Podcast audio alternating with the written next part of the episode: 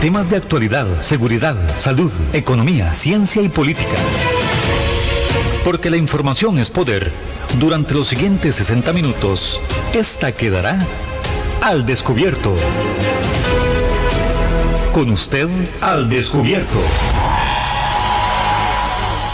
de ley, lo que se viene, las manifestaciones que ya se han dado por parte de grupos sindicales y también vamos a abrir líneas dentro de un rato para que usted también opine sobre este proyecto de ley que también es fundamental para un posible acuerdo del gobierno de la República con el Fondo Monetario Internacional. Leo, muchísimas gracias como siempre por acompañarnos aquí. Vos sos de la casa en este programa Al Descubierto. Eh, los buenos días para usted, Juan Elge, para Otto en cabina y a todos los estimables oyentes que nos permiten llegar hasta sus casas a través de las de, la, de los 107.1 FM de Radio Actual. Aquí estamos a la orden para, para evacuar este tema que sin duda alguna este, viene de muchos años la discusión, pero que se entroniza en este momento por diversas circunstancias políticas este, y, de, y, de, y de carácter económico que la hacen aún más relevante al inicio de este 2021. Leo, eso que decís que este proyecto ya tiene, es de larga data, hablemos un poquito de eso, de, este, de este proyecto. Vamos a ver, eh, desde hace muchos años, Juan este, el tema de, eh, de las inequidades, digámoslo así, o de las disparidades entre salarios en el sector público ha sido una preocupación. Y con el tiempo eh, se ha visto de alguna u otra manera este, señalado porque genera presiones en el gasto público, en los presupuestos públicos, siendo uno de los disparadores más grandes de, gasto eh, público el tema de los salarios de los empleados públicos, ¿verdad? Entonces, eh, siempre ha habido una discusión, digamos, timorata en, en algún momento por las consecuencias que puede generar esto, pero sí es una discusión necesaria en el sentido de que eh, se busque un salario eh, uniforme para todos los empleados públicos por categorías, eh, en donde un, por ejemplo, un abogado del ICE no gane más que un abogado del Ministerio de Seguridad Pública, ¿verdad? Eso en la empresa privada no existe, en el sector público sí existe este tipo de distorsiones, entre otras que busca esta ley de empleo público corregir. Entonces, eh, obviamente el proyecto tiene un gran contenido eh, laboral, social, que incita a generar reacciones diversas y polémicas, ¿verdad? Entonces, eh, de ahí que es un tema que junto a la inclusión dentro de la agenda del Fondo Monetario Internacional, le, mete más gasolina y le genera más reacciones a favor y en contra en estos momentos. Leo, podríamos estar hablando de que este tema de empleo público a través del tiempo ha sido algo como esa famosa reforma al tema de la ley fiscal. Sí, es que digamos que esta, esta modificación a la ley de empleo público se podría englobar dentro de una reforma del Estado, que se ha hablado en, planes de gobierno, candidatos a la presidencia lo han dicho, diputados políticos, en fin, sectores de la sociedad civil, de una migración a una reforma del Estado para hacer un Estado más eficiente. Y esto es un componente básico, digámoslo así, para de alguna otra manera no solo modernizar el empleo público, sino de alguna otra manera, este, decíamos, eh, como lo decíamos, de hacerlo más eficiente a nivel económico y a nivel también de la evaluación del trabajo de los funcionarios públicos. Este, eso es un, tema que ahora podemos hablar también, que es el tema de la eficiencia del trabajo de los servidores públicos. Cómo se evalúa y con base a eso, cómo se puede este, premiar o castigar a un funcionario que no está cumpliendo, eh, como, como se dice en regla, sus funciones en estos momentos. El proyecto en actualidad está convocado ya en, esa lista de proyectos, en estas sesiones extraordinarias por el Poder Ejecutivo. Bueno, en, el caso concreto de este, de este periodo constitucional del gobierno de don Carlos Alvarado, se han enviado, ya no recuerdo, pero sí se han enviado más de dos o tres textos sobre el tema de ley de empleo público. Eh, y el último que se dictaminó, o sea, que pasó el filtro de la comisión, eh, esto fue ahí como a mediados de noviembre, casi principios de diciembre, quedó dictaminado y puesto ya a, discusión en el plenario. Los días de sesiones de diciembre no alcanzaron, pero arranca como una prioridad ahora en el periodo de sesiones extraordinarias este tema. Cabe recordar que tiene la posibilidad del Poder Ejecutivo que por un único periodo va a tener ocho meses de sesiones extraordinarias donde va a tener el control de la agenda legislativa y ya pues ha puesto de manifiesto que este va a ser un tema que lo va a seguir colocando para que los diputados avancen lo más que puedan. Esto, esto porque eh, se hizo una reforma, Juan y amigos oyentes, a eh, los periodos de, sesiones ordinarias y extraordinarias. Entonces ahora se ordenaron seis meses de cada uno. Siempre han sido seis meses, pero había un mes de agosto atravesado ahí. Era un mes que estaba ahí en septiembre, si no me equivoco. Agosto. Agosto. De, extraordinarias, entonces ahí este, se acomodó. Pero la reforma, eh, para que em, se aplique de alguna manera, se va a tener que, por una única vez en este, en este mes de, en este año 2021, de ocho meses, cuando son seis meses, pero para uniformar los periodos va a haber ocho meses que, en, que el Ejecutivo va a tener este, la agenda y de convocar los proyectos que considere necesarios para eh, el país. ¿Cómo está el ambiente a nivel interno de las bancadas políticas referente al proyecto? Aquí la gran discusión, Juan, es que hay un consenso en que se debe eh, eliminar los más de 400 regímenes salariales que existen en el sector público eh, y que se unifique en, uno solo, que se cree un único salario, el salario único del cual se habla, que se mejoren los mecanismos de eh, fiscalización y de eficiencia de los funcionarios públicos todo eso están, eh, están de acuerdo los diputados y quedan plasmados en el, en el proyecto que está en discusión. El problema aquí de fondo es el tema de eh, si se aplica este proyecto para los actuales funcionarios públicos o para los que vienen. Entonces ahí es donde viene el, el marullo del asunto, porque, porque eh, hay criterios de que no se le puede aplicar este, nuevas reglas a funcionarios que ya tienen reglas establecidas y derechos adquiridos. Y hay otros que dicen que este, eh, solo se le debe aplicar a la gente que entra o se contrata eh, a partir de la entrada en vigencia de la ley. Entonces ahí hay una discusión no solo política, sino constitucional de la legalidad o no de, de este tema. Hay algunos que han dicho que, que, que sí es posible hacerlo y el temor de otros de que se pierdan muchos derechos laborales ganados por parte de funcionarios públicos, ¿verdad? Eh, hablamos sea de anualidades, dedicación exclusiva, eh, este, este, ¿cómo se llama? Este, este, este rubro de, dedicación profesional, todo ese tipo de dedicación exclusiva. Dedicación exclusiva.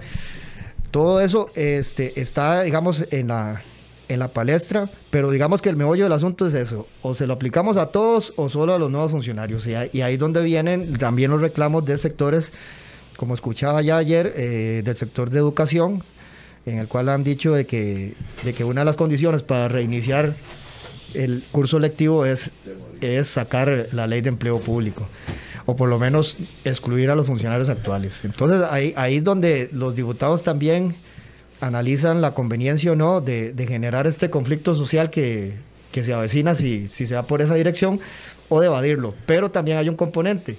Si se aplica solo para los nuevos funcionarios, el impacto económico que se busca va a ser menor al que si se incluye a los funcionarios actuales también en la ley de empleo público. Entonces ahí, ese es el, el meollo del asunto en estos momentos ahí y que hace más polémica aún la, la ley de empleo público. Leo, pero también estuvimos escuchando eh, a principio de semana cómo en esa negociación que se inicia con el Fondo Monetario Internacional, este proyecto es una prioridad y inclusive el Poder Ejecutivo habla de la celeridad con que se debería aprobar este proyecto. Pareciera que eso es casi imposible, a como ellos lo quieren. Bueno, y como decíamos, Juan eh, imagínate que el proyecto en sí, antes de, que fuera incluido en la agenda de negociación con el Fondo Monetario Internacional, era polémica, ahora, ahora es al doble, ¿verdad? Porque eh, le mete presión a los diputados, le mete presión a los sectores eh, este, vinculados al tema, y, eso genera pues que de una u otra forma se tenga que ver el proyecto más aceleradamente de lo que algunos quisieran. con todas las atenuantes que tiene la letra menuda del texto del proyecto.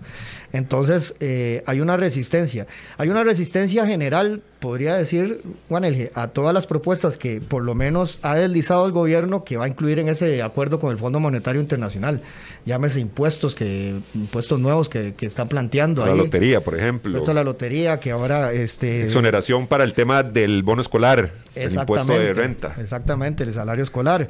Y ahora que quieren este, grabar este, las pensiones complementarias que ya está generando reacciones diversas y polémicas. Entonces, incluirlo en ese cóctel lo hace aún más peligroso para la discusión y, más polémico. Yo estimo que, que, va a ser un duro camino para este proyecto de ley que nosotros al, a finales del año pasado vimos como una, una tendencia de algunas fracciones a querer eh, empezar una discusión seria sobre el tema, pero se ha ido desinflando, ¿verdad? Como algunos temas que se van desinflando en la Asamblea Legislativa, eh, para ir, digamos, de alguna otra manera mm, llevándolo en el tiempo y, tratando de, como una, como una olla de, una olla de esas de donde se hacen los frijoles. De presión. De presión, ir, ir bajándole la presión al tema, porque sí es un tema que, que se avisora va a ser neurálgico y polémico en el 2021. Inclusive hay manifestaciones, bueno, de diferentes grupos sindicales, como, como lo mencioné, eh, sobre las medidas que se van a tomar en el momento que ya entre a discusión nuevamente este proyecto. Esto, esto se avecina y lógicamente estos grupos eh, no se van a quedar eh, sin sus peticiones, sin sus manifestaciones también referente a, a este proyecto que afecta a todo el sector público de nuestro país, al gran sector público de nuestro país. Ya, ya en, el, en, el, en el 2018, este gobierno hizo un primer avance con este tema de empleo público al incluir algunas acciones o normas eh, en el proyecto este de, ley de fortalecimiento de las finanzas públicas o llamado popularmente el plan fiscal, fiscal. que incluía pues o que incluye y que ya lo estamos sintiendo la transformación del impuesto de ventas por el impuesto al valor agregado y otra serie de medidas ahí fiscales para de alguna u otra forma paliar la, situación económica y fiscal del país. Ahí se incluye un tema de, tema de las anualidades, un tema de, de la evaluación del desempeño de los funcionarios públicos y el tema de la regla fiscal, ¿verdad? que es el tema de eh, establecer topes de gasto para el sector público este, y en las instituciones públicas. Pero este es un paso más en esa dirección. De ahí que, que, sin duda alguna es, es, importante. Si usted me pregunta a mí, Juan yo, yo creo que hay que hacer algo en este tema, porque porque eh, el tema de los salarios en el sector público le meten mucho, mucha presión a, un Estado que no tiene recursos y que, y que está este, endeudándose para conseguirlos. Pero hay formas de hacerlo, veremos cuál va a ser la forma este, en que se va decantando el asunto, ¿verdad? Porque uno puede decir como árbitro que le asiste razón a, a los que reclaman este, o que temen por perder muchos de sus derechos eh, laborales y, económicos, salariales, y también la posición de, los que gobiernan de, darle una estabilidad a un Estado que está demandando cada vez, cada vez y cada vez más recursos y cada vez y cada vez se ve eh, menos eficiente. Entonces es una discusión que sí creo que hay que tomar. Lo que sí no sé es que deba ser en un marco de, un tema que además es tan polémico como... Con el del Fondo Monetario. Fondo Monetario Internacional es un cóctel que, no sé eh, hasta dónde puede llevarnos, ¿verdad? Y es que la ministra eh, está, se dice de que 243 mil millones se ahorraría el gobierno, así lo habla doña María del Pilar Garrido González, la ministra de Planificación, 243 mil millones, 0,7% del PIB. Si se aprueba este proyecto, para mejorar las finanzas del Estado. Esto es un ahorro importante, eh, Leo, según lo aclara aquí la ministra de Planificación, la señora Garrido, sobre eh, esa cantidad de dinero que se ahorraría si este plan o este, este eh, proyecto de ley pasa y vemos cómo influye en una, importante fuente económica pues, de ahorro para el gobierno. Pero los gremios o la parte sindical dice que esto no va a sanar, este ahorro no va a sanar las finanzas del Estado. Y, vuelven estos grupos, estos sectores sindicales a hablar de la necesidad nuevamente de la ilusión y evasión de impuestos y toda esta, toda esta cuestión. Pero cuando nosotros vemos, bueno, este, este monto, 243 mil millones, es lo que se ahorraría el gobierno aprobando esta ley. Es importante, como dices vos, es algo que es, que es urgente. Hemos dicho que en temas como la reforma fiscal se pateaba la bola en este tema de empleo, de empleo público se ha hecho, ha pasado lo mismo, Leo, durante mucho tiempo. Sí, sí, es que se va de porque sin duda alguna es un tema bastante, o sea, que se las trae. Se las trae porque eh, al final es una, puja por, por, por no ceder en, el sentido de que consideran que eh, en el sector público consideran que eh, son las víctimas de, de una situación económica que ha dejado llevar los gobiernos, no solo este, sino todos los gobiernos anteriores, y que ellos son los, digamos que los chivos expiatorios de esto, cuando hay otros que se siguen eh, llenando las arcas a manos, a manos llenas. Eh, pero bueno, es que el tema es, con esos datos que vos decís y que son reales, este, que, que sí es un tema que hay que, que, hay que entrarle, hay que entrarle dentro de esa reestructuración del gasto público, que es uno de, los temas que nos tiene en la situación en la, en la cual estamos actualmente, pidiendo préstamos a cada, a cada rato, ¿verdad? Y este, viendo soluciones fáciles por parte de los gobiernos, este, eh, imponiendo este, tasas impositivas, impuestos a, a, todo lo que se mueva, como dicen, ¿verdad?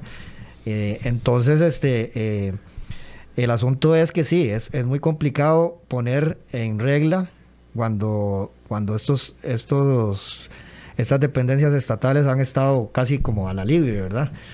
Y ahí viene toda una discusión que ya la hemos visto en otros temas, por ejemplo, con el tema de la regla fiscal, que es el limitar el gasto de las instituciones y aquí aparecen entonces autonomías, que entonces aparece la autonomía de la caja, que dice que a mí no me puede regular esa ley porque yo soy autónoma y la constitución me lo garantiza, la constitución política. Vamos a las universidades y las universidades dicen, eh, tengo, tengo autonomía universitaria y las reglas que usted quiere aplicarme no me aplican a mí.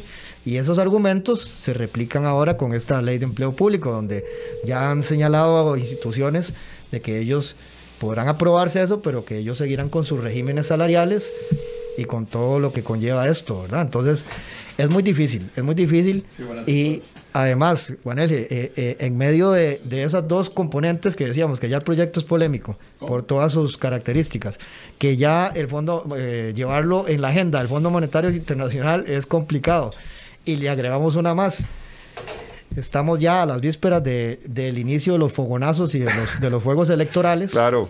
Y entonces empiezan a mover eh, los, los, los, los, temas de cálculo político de cuán conveniente es afectar a un sector tan importante como el público o echarse encima a un sector tan importante como el público en este tema específico y sin duda alguna ese también se pasa por, por otros temas, pero le agregamos el tema electoral, imagínense, Juan Eso es un cóctel peligroso. Peligroso, con unas fracciones que no están unidas en sí. Usted va y hace un, barrido por esas fracciones legislativas y, hay división entre, de criterios ahí y de posiciones. Entonces, es complicado, es complicado y, y si le metemos la presión del Fondo Monetario Internacional, que necesita que, que las propuestas que se lleven a, la negociación para que se giren los recursos para salvar al país, eh, tienen que ser serias y el Fondo Monetario tampoco se chupa el dedo, como lo decimos vulgarmente. El Fondo Monetario analiza la viabilidad de, las, de, las, de lo que en el papel pone el gobierno.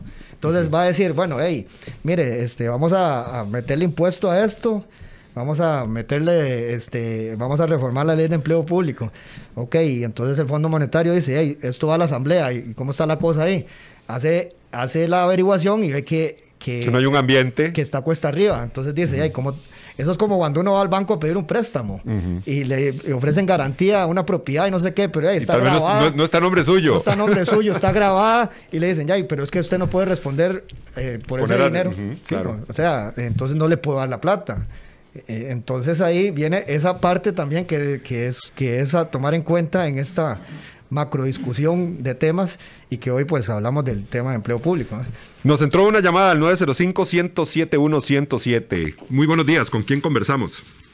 Jorge. Don Jorge, ¿cuál es su comentario referente a este tema? Jay, yo no sé para qué existe un Ministerio de Trabajo. El Ministerio de Trabajo para los empleados privados. Ahí los salarios del sector privado son, usted puede tener ahí en cabina años. El que viene ahí a trabajar va a ganar lo mismo, nuevo. Entonces, yo creo que aquí lo que se debe arreglar son las finanzas del Estado. Y yo creo que rendiría mala plata. Pero así, con tanto... Imagínese un guarda, el recope, ganando dos millones y medio, un chofer un millón, y un guarda del sector privado puede tener 30 años y sigue ganando 141. Eso deberían de eliminarlo. Sale más barato echar toda esta gente de la universidad, guardas y toda esta gente deberían de ganar igual al sector privado. Si no cierran el Ministerio de Trabajo, porque ahí es donde se establecen los salarios. Pero ahí como seguro tienen pluses, nunca se va a mejorar un país. Y yo creo que hasta que no arreglen las finanzas, no se va a arreglar este país. Ok. Pues, bueno. Muchísimas gracias a don Jorge dando su opinión, bueno, de la labor del Ministerio de Trabajo. Habla, habló un poco don, don Jorge y sí, ¿verdad? Ahí este es un tema de, de salarios muy inflados en algunas partes del sector público, ¿verdad? Y eso yo creo que tiene que quedar claro, Leo. También hay que hacer distinción en el sector público. No todos los funcionarios públicos ganan esas cantidades exorbitantes, o no todos, y ese es el meollo del asunto, no todos tienen esos privilegios, convenciones colectivas y todo este montón de asuntos que lógicamente ha llevado a todo este problema del tema fiscal en nuestro país. Un componente de este problema. Sí, porque al final el, proyecto lo que busca es, aparte de crear un salario único, ¿verdad? Eh, de acuerdo a, a las, a las eh, digamos, este, capacidades profesionales y, técnicas de, los funcionarios, también busca ponerle tope a algo que, aparte, digamos, del salario, el salario, digamos, base del sector público no, no, no es tan elevado, sino que lo que infla los salarios, muchos salarios, no todos, pero muchos salarios, son lo que hay alrededor, ¿verdad? Y que se ha ido negociando con el tiempo a través de, de negociaciones salariales, de convenciones colectivas y todo este tipo de cosas este, llámese dedicación exclusiva, este, llámese este, este, anualidades. inclusive hay algunos rubros como confidencialidad, por ejemplo. Confidencialidad, anualidades, todo este tipo de cosas son lo que año con año eh, se van actualizando y entonces eso ha ido este, inflando este, muchos, muchos, no todos, eh, o algunos salarios en el sector público que, que generan presión. Eh, generan presión en, un momento particular, porque también uno podría decir, pero hey, este, nosotros somos víctimas de, una mala administración de gobierno tras gobierno, pero, pero precisamente en esas negociaciones se ha sacado algo del gobierno también, ¿verdad? Entonces, es, un, es un ida y venida de, en este tema, como decíamos, eh, eh, en el cual se ha rehuido a la solución y ahora, como muchas cosas en este país, eh, se plantean soluciones ya cuando estamos entre la espada y la pared, ¿verdad? Con el agua hasta el, con el Agua hasta el gañote, que llama. Vamos con llamadita, recuerde, 905-107-107. A partir de este momento usted puede llamar, opinar. Hoy nos acompaña el periodista, asesor legislativo Leonid, Leonid Vilches. Estamos hablando de todo este tema del proyecto de ley para el sector público y es todo lo que está inmerso en este proyecto, tanto elementos como el Fondo Monetario Internacional, el tema político que ya se avecina. Entonces, este tema se las trae. Vamos con llamada, me dice nuestro amigo Otto. Muy buenos días. Sí, buenos días. Bueno, no tenemos no escuchamos a esa persona, pero usted puede marcar, estamos hablando del proyecto de ley del tema de empleo público 905-107-107. Vamos con llamada, buenos días. Buenos días. ¿Su nombre? Alberto Gómez, de aquí de Heredia. Don Alberto, le escuchamos. Mire, esto de la, la ley de empleo público tiene que pasar a cualquier costo. Ya es hora de que se ponga en regla todos estos chantajistas, porque las convenciones colectivas han chantajeado a las empresas estatales para, para eh, que les den todas esas gollerías que tienen. Ni, un empleado del INS, del RECOPE, de Habdeba, de la universidad, yo considero que no se merecen ese salario están ganando, porque a punta de pluses y, y, vagancia y toda esa cuestión han llegado hasta donde han llegado. Así no hay país que progrese. Es como uno en la casa, y que le gusta comer solo lomito, como decía el anterior ministro de Hacienda, y champán, y buenos chicharrones y todo. Pero la casa se está cayendo. No la, los hijos no tienen cuadernos para ir a las escuelas. Entonces, ¿para qué un país así? Donde solo un grupito, un 15%, que se dice que los empleados públicos es un 15%. Claro, un 15% es mucha gente pero hay un 85% que no goza de esos privilegios. Se dice que, que en, la empresa privada se gana muy bien y, que por eso hay que nivelar los, los salarios en la empresa pública. Pero mire, usted en empresa privada, si no cumple, lo echa. Va para afuera. Va para afuera. En cambio, en el, en el, el empleado público es hasta que la muerte lo separe van ahí a nadito de perro. Aquí no hay una institución estatal donde usted vaya y sea bien atendido. Mire, decimos que la caja, que ahora que la caja con la pandemia, pero mire, yo tengo años, de años, de que para que me operen una rodilla, no, que todavía el desgaste no está, no está para operar y ya me, me la me la aprobaron y me la dieron para entre tres y cuatro años ya cuando ya me toque, y ahora lo que estoy haciendo es viendo a ver cómo ajusto para irme a operar a una clínica privada. O sea, la caja es que decimos que en El Salvador, que en Honduras, que en Nicaragua, que aquí, que allá, que en México, no existe una institución como la caja. Mire, la caja hay que llegarse muriendo, como ahora los enfermos de COVID. Tienen que llegar muriéndose para que los atiendan. Así llega uno a mí me han atendido dos veces en, en, la caja. ¿Por qué? Una vez me tuve una quebradura, quebradura muy seria y ahí no podían posponerla. Otro día tenía que operarme una hernia, pero de ahí. Pero si usted no se está muriendo, no lo atienden. Yo considero que la caja es, como dice el dicho, mal de muchos, nos comparamos la caja con todos los países de Latinoamérica pero eso es un mal de muchos. Este, ¿Cómo es que es? Mal de muchos, de tontos.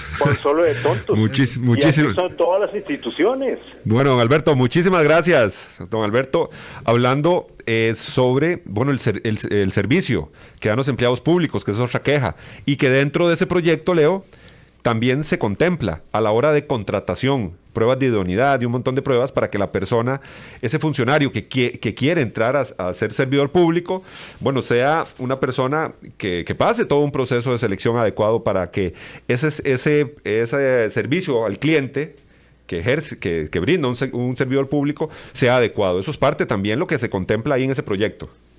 Tenemos llamada, dice Otto Alberto. Muy buenos días. Buen día. Doña Claudia le saluda. Doña Claudia, le escuchamos. Ya, hay un dicho por ahí, yo lo oí. Seguimos, ¿cómo Nos seguimos pagando para que nos engañen. Nos engañen. Porque eso se trata. Por ejemplo, se dice que los salarios únicos. No, en el sector privado dicen que los banqueros reciben un platal. Todavía uno ve esas pensiones únicas.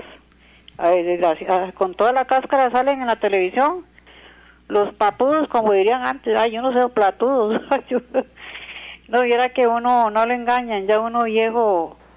Mire, aquí hay un zambrote, una melcocha, todos se han cambiado de partido y después los meten el parque eh, que quiere ganar ahora, ha metido los de liberación, ha metido los de la unidad, todos han estado, han estado de acuerdo, se acuerda con con eso de la unidad, eso de la ley de huelga, eh, eso de que está ahí en la asamblea, es bravísimo por la huelga los otros, ¿y cómo quieren que la gente no proteste? Y los sindicatos, porque porque son los de arriba. Ahora, la renta mundial, ¿por qué no la quieren meter? La global es parecido global, pero vea, ayer salió que un partido de fútbol le debía no sé cuántos millones a la caja que no lo habían dejado jugar. Y, y la gente de afuera no gana muy poquito, pero a uno vaya, no pague la municipalidad. Ah, dígame cómo. Y hasta para respirar ya le quieren cobrar. Entonces, vea, todos son iguales. De todos, porque ahí en la asamblea se aprueban. Acuerde los, ¿cómo era lo de Figueres, Calderón y Calderón? Un día también Calderón echándole. Él no fue el que aprobó, lo, ¿cómo es que eso? Que corrieron los mojones de allá a la frontera, fue. Ah, bueno, esa historia o cuando una vez, vea, yo no, eso lo leí yo, lo leí, es que aquí lo hay chisme que dure. Resulta que la, la hija de, no sé, una fotógrafa cobraba no sé cuántos millones para sacar chiquitos como con los moquitos afuera y todo, era pobreza. Y era bien, de, no sé. Entonces, vea, aquí, vea, uno para escoger, yo antes de decir un dichillo, ah, pongamos a Chiricuto, ah, era el cuento Ahora, ¿por qué no ponen esos, esos que salen ahí, esos payasillos, esos chivolos y el otro? Bueno, doña Claudia, doña Claudia, muchísimas gracias por también su, su opinión. Aquí tenemos un dato de eh, Leo, algo importante también sobre este tema. No, no, es, para, para seguir abundando en el tema de, del impacto de los salarios del sector público en el gasto general del Estado, ¿verdad? Para el 2021, o sea, para este año, eh, eh, los diputados aprobaron el presupuesto del año pasado para ejecutarlo este año. Eh, es solo eh, del, los 11 billones de colones que se presupuestaron para pagar deuda, o sea, para pagar la jarana que tiene el Estado con diversos acreedores, se le consume el 42% de, de, de ese presupuesto en transferencias que son las obligadas eh, constitucionalmente y por leyes específicas, estamos hablando que es, eh, el 27%. Y las remuneraciones salariales, las remuneraciones del el pago. El pago de esas eh, es un 25%. O sea, una, una, una cuarta parte de, de, todo el presupuesto. Y, y, solo queda un 6% para las demás cosas, ¿verdad?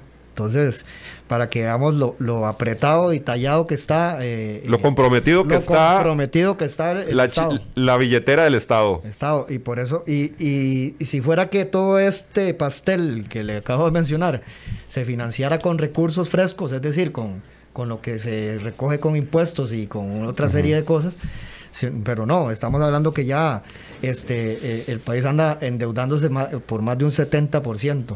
Para poder cumplir. O sea, pide prestado para pagar, ¿verdad? Todas estas obligaciones. Vamos con llamadita antes de ir a nuestra pausa. Muy buenos días. Gracias, amigo. ¿Su nombre? Enrique. Don Enrique, le escuchamos. Sí, Bueno, amigos, eh, eso del proyecto de desempleado público está bien, que, lo, que, que se regule pero lo malo es que, como siempre, por salir lo más delgado al perro más flaco que quieren joder. Buscan ahí al empleado raso, igualarlos, pero no, no, no tocan nada de los gerentes de bancos. Eso sí se llevan una millonada. ¿Qué hacen con, regular a un empleado, un, barrendero, que, se gana que entre 500 mil pesos? Entonces no van a igualar todos pero un gerente sí se lleva, entre tres gerentes se llevan un, gran, una, una eh, parte del pastel del presupuesto. A eso no los tocan. Entonces, eso es lo que deberían de, también de, llevar. Si, es para uno, es para todos. Empezar desde arriba. ¿Cómo es posible que un, un, un gerente de, de, banco, solo porque es amigo del presidente, el presidente lo nombra y, gana más el, el, amigo del, del banco que él? El, presidente gana acaso 5 millones y un gerente gana casi 20 millones. Entonces, ahí, a eso es que tiene que meterle, meterle mucho Muchas gracias. Muchísimas gracias a nuestro... señor. Debería pedir a los oyentes, a los que llaman, pues que se ajusten al guion, al, al claro. que están tratando. Que a, a, ajustarse a lo que están tratando. Ve la ensalada, que es oye Claudia, que al final no dijo nada. Acertado su comentario y su recomendación, don Enrique. Tratamos de que todos participen, pero hay que apegarse al tema en discusión del día de hoy. Vamos a ir a otra llamada. Muy buenos días. Buenos días. ¿Su nombre, caballero? Mi nombre es Marco. Don Marco, ¿de dónde llama? Este, lo llamo de Alajuela. Desde Alajuela. Su criterio, don Marco, de este proyecto de ley. Mi estimado, eh, hay que hacer lo que la lógica este, indica. No puede haber un país este, justo mientras hayan empleados con privilegios. La cosa tiene que ser pareja porque si no, este, muchos problemas en el futuro se darán. Bueno, ya se están dando. Eso es todo. Muchísimas gracias a Don Marco que nos daba su opinión. Vamos a ir a nuestra pausa. No se despegue de su radio actual. Estamos en su programa Al Descubierto. Hablando de ese tema que va a ser un polvorín. El tema de la ley de empleo público. Así es la verdad y así es la información. Y aquí queda al descubierto. Al descubierto. En breve estamos de vuelta. Estos son nuestros convenios comerciales. Polígono 38 Especial, el más grande del país, cuenta con 5.000 metros cuadrados dedicados a la práctica y capacitación en materia de tiro deportivo y defensivo. Estamos autorizados por el Ministerio de Seguridad Pública y el Departamento de Control de Armas y Explosivos para realizar las evaluaciones teórico-prácticas para obtener permisos de portación de armas en un ambiente seguro y profesional. Portación de armas, cursos, capacitaciones, alquiler de salas o pistas para disparo bajo techo y al aire libre. Polígono 38 Especial, el más grande del país. Para mayor información comuníquese al 2245-7186, 2245-7186 o al WhatsApp 8449-5811, 8449-5811. Búsquenos en Facebook e Instagram como Polígono 38 Especial. ¿Deseas ser o eres un portador responsable de un arma de fuego? Si es así, debes ser parte de la Unión Costarricense de Portadores de Armas de Fuego. Al ser miembro podrás disfrutar de grandes descuentos en productos y capacitaciones en todos nuestros comercios afiliados. Además contarás con asesoría técnica, legal y psicológica de manera gratuita. Más información al 2221-5758 o al 8936-1803 o búscanos en Facebook como Unión Costarricense de Portadores de Armas de Fuego. UCOPA, portadores responsables al servicio de Costa Rica. Centros de formación en criminología y seguridad. Somos líderes en capacitación en las áreas de criminología y seguridad, asesoría, consultoría, peritajes, armería e investigaciones privadas. Centros de formación en criminología y seguridad. Para mayor información, comuníquese al 2221-7725, 2221-7725 o al WhatsApp 8556-1719, 8556-1719. Búsquenos en Facebook como Centro de Formación en Criminología y Seguridad. Tengo que ir a Riteve. Tengo que ir a Riteve. Tengo que ir a Riteve. Katenka gokaque, kair ka, carrica te cabe. Sin importar cómo tenga que recordarlo, haga su revisión técnica. Recuerde que es requisito para el marchamo. Además, ¿para qué exponerse a multas en carretera y aún peor poner en riesgo su vida y la de sus seres queridos? Hoy es un buen día para hacer la revisión. Saque su cita en rtv.co.cr. Hay más temas que tocar en el espacio de hoy para poder dejar la información al descubierto.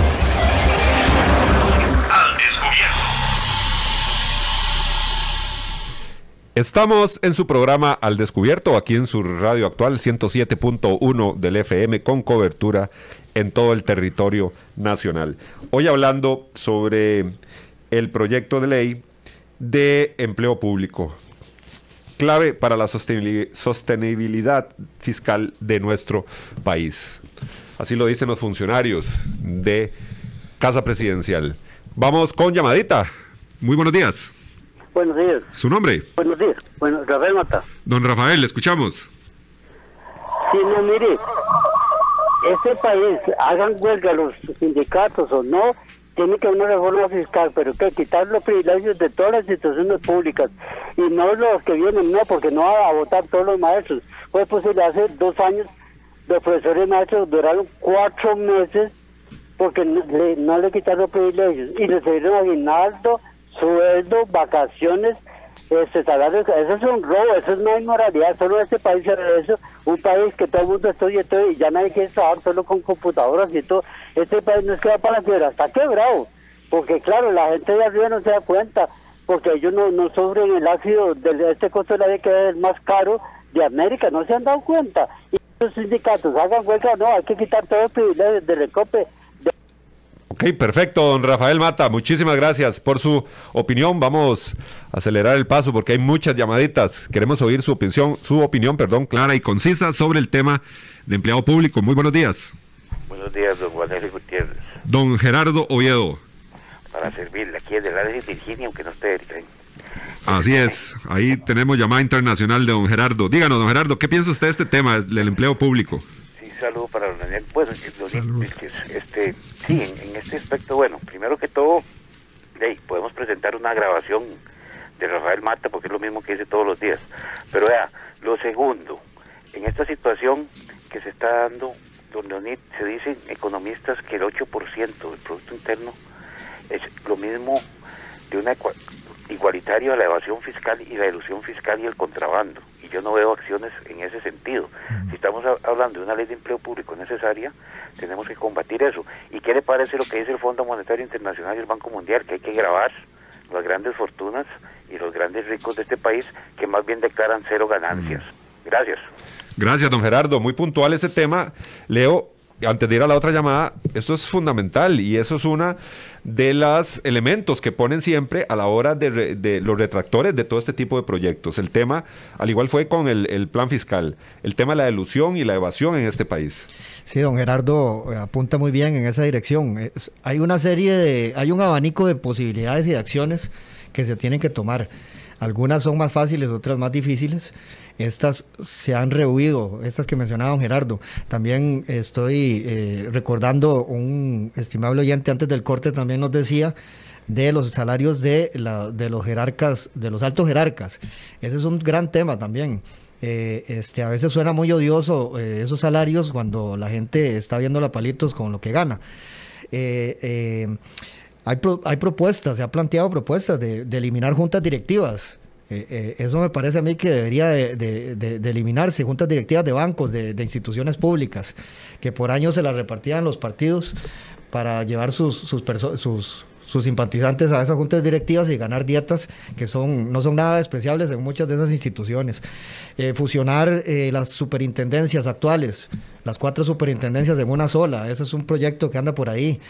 Eh, reunificar todo lo que es el sector social en una sola institución y no tener a una por aquí, otra por allá, como es actualmente, y algunas haciendo las mismas funciones, mm. ¿verdad?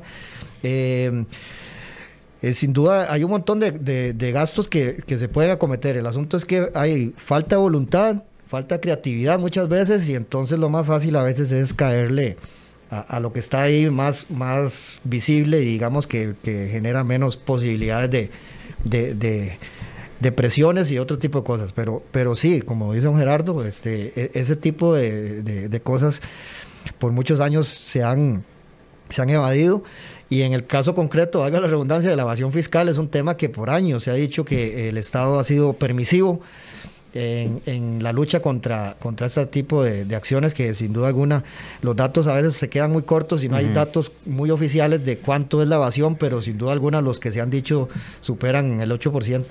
Ok, vamos con llamadita. Muy buenos días. Buenos días. ¿Su nombre? Claudio Álvarez. Don Claudio, adelante. Eh, totalmente dio al punto, don Gerardo. Este, tenemos unas fronteras totalmente porosas, este, mm, falta de supervisión, de control en muchas instituciones, eh, salarios absolutamente abultados y en la parte administrativa tenemos hasta tres jefaturas en una misma institución. O sea, creo que la grasa del Estado es totalmente irracional. Y en cuanto al trasiego, este, sabemos de que hay muchas personas que están dentro del Estado que promueven e incentivan eso. Muchas gracias. Muchísimas gracias al caballero por su opinión. Recuerde, 905-107-107.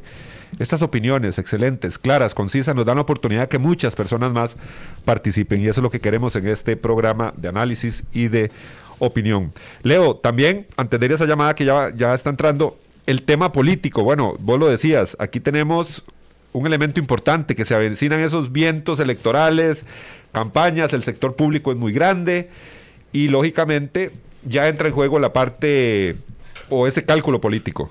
Sí, sin duda, sin duda. Este, estamos que a mediados de año empiezan los procesos internos de, de los partidos políticos y también eh, más que nunca hay este, muchas candidaturas prematuras asomándose.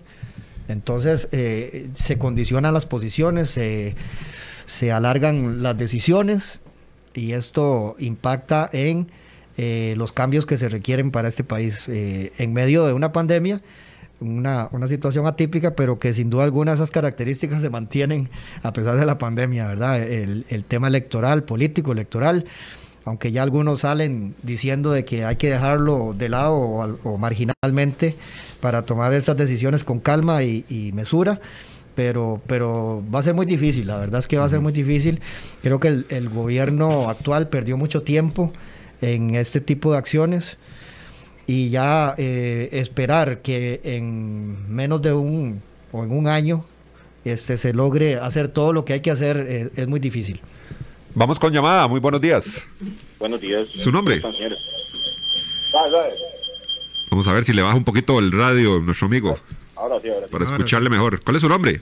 Edgar Rojas. Don Edgar Rojas, igualmente, para servirle. Le escuchamos. Ok, aquí creo que hay que hacer un balance entre lo privado y lo público, porque hay que decirlo. Si usted, y, y sí, se sabe que hay duplicidad de funciones en, la, en el aparato estatal, entonces eh, usted dice, y sí, sobra gente, pero bueno, eso va a ser un desempleado más. Entonces, yo creo que por ahí uno tiene que ver eso. Ahora, yo no estoy de acuerdo tampoco que mantener un empleado solo porque sí, eh, que no está haciendo nada. Yo creo que aquí en, en- en el estado hay unos lugares donde sobra mucho empleado y hay otros más bien donde hace mucha falta y ahí hay que ver eso. Por ejemplo, eh, yo que soy conductor de autobús sufro lo que son la falta de oficiales de tránsito en, las ciudades donde yo transito. ¿Por qué? Porque si alguien está mal parqueado, eh, lo que me llega y me dice, ay, llame al tráfico, le dicen a y sí, tonto que fuera, cuando llega el tráfico ya se ha ido. Impunidad vial. Las fronteras, sobra, necesitamos un ejército de gente en las fronteras para controlar la impunidad migratoria. Eh, necesitamos gente en las aduanas, claro, un ejército de aduanas para eh, erradicar toda esa todo, todo el contrabando que entra y todos sabemos a quién le beneficia el contrabando en este país, ¿verdad? Entonces, por un lado, o sea, yo creo que por un lado se tiene que se tiene que eh, quitar funcionarios para ponerlos en otro lado, o sea, que tal vez ahí no se no se afectaría laboralmente y de paso, eh, como dice mi amigo Gerardo Viedo, ahí ten- podremos controlar de forma eficiente eh, lo que es eh, la evasión, la ilusión y todo eso para ahí para para para, para tristeza de algunos empresarios que, que son poco honestos porque hay que decirlo hay unos que son bastante honestos Claro. ese es mi comentario buen día Muy, eh, muy acertado y muchas gracias, don Edgar, por su comentario. Hablando sobre, bueno, dice, en temas de seguridad, por ejemplo, la fuerza pública, policía de tránsito, hay carencia de oficiales, de plazas, siempre hay necesidad, mientras que en otras partes del gobierno, en otras estructuras del gobierno, hay duplicidad de funciones. Todo eso es parte de, de una necesidad, eh, Leo, de una reestructuración total, un análisis total de lo que eh, compone nuestro eh, aparato público, todos los servicios públicos de nuestro país. Sí, nosotros eh, hemos evadido esa discusión de una reforma del Estado por muchos, mu- muchos años, ¿verdad? Seguimos en aquel Estado que se que crearon eh, este, muchos de, de- los políticos de aquel tiempo y este, no, se ha, no se ha reformado, no se ha, digamos, instrumentalizado eh, a las realidades de nuestro país y de cuáles son las realidades actuales. Y entonces queremos mantener un Estado que no tenemos los recursos para hacerlo. ¿verdad? Entonces tenemos que preguntarnos cuál es el Estado que queremos, uno que podamos mantener o uno que, que, que tengamos que endeudarnos para mantenerlo.